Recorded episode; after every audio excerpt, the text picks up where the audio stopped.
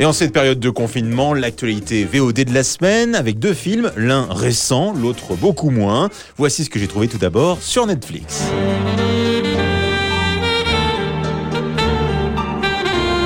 Et on part pour les années 30 cette semaine avec un remake d'un film d'Hitchcock qui s'appelle Rebecca. C'est également l'adaptation euh, d'un roman avec Lily James notamment ou encore Armie Hammer. Et ça raconte l'histoire d'une jeune femme très peu aisée, on peut le dire pauvre, qui suit une dame riche pour le coup, en guise de compagnie pour pouvoir un peu profiter de la vie, voyager, voir de belles choses. Et elle va tomber sur un jeune homme, ma foi, qui lui est plutôt aisé, plutôt agréable à regarder aussi. Ils vont tomber ensemble amoureux. La terrasse est réservée exclusivement à nos clients. Monsieur, cette demoiselle se joindra à moi. Que faites-vous dans la vie? Je suis une demoiselle de compagnie. Maxime de Winter.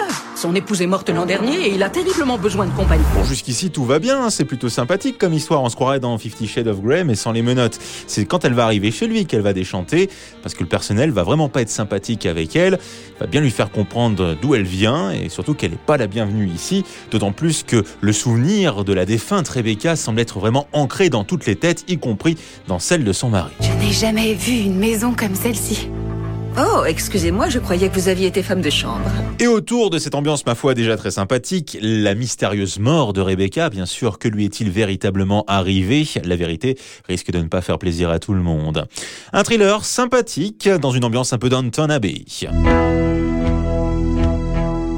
Sur Canal+, et notamment la chaîne Ciné+, je vous propose de redécouvrir un bon vieux classique des années 80, un film de John Carpenter qui s'appelle New York 1997, un véritable film d'anticipation qui donne des frissons dans le dos et qui va justement vous détendre en cette période de confinement, j'en suis sûr. En 1997, le taux du crime aux États-Unis augmente de 400%. Ce qui fut la grande métropole de New York devient la prison la mieux gardée d'Amérique. Effectivement, dans un futur proche, New York est devenue une gigantesque prison entourée de barbelés où on y euh, rejette tous les rebuts de la société. Dans un monde un peu fasciste, hein, faut le dire. En tout cas, c'est pas très sympathique. Et le président des États-Unis, suite à un accident, va se retrouver éjecté dans cette prison. Il va falloir partir à sa rescousse. Et qui d'autre que Snake Plissken, une sorte de hors-la-loi à qui on va proposer un marché, sortir le président en 24 heures de ce New York catastrophique et bénéficier de sa liberté. Mais ça va pas être évident de le sortir sortir de là parce que je peux vous dire que cette prison, elle donne vraiment pas envie. Il n'y a pas de garde dans l'enceinte de la prison. Il n'y a que les prisonniers et le monde qu'ils ont créé.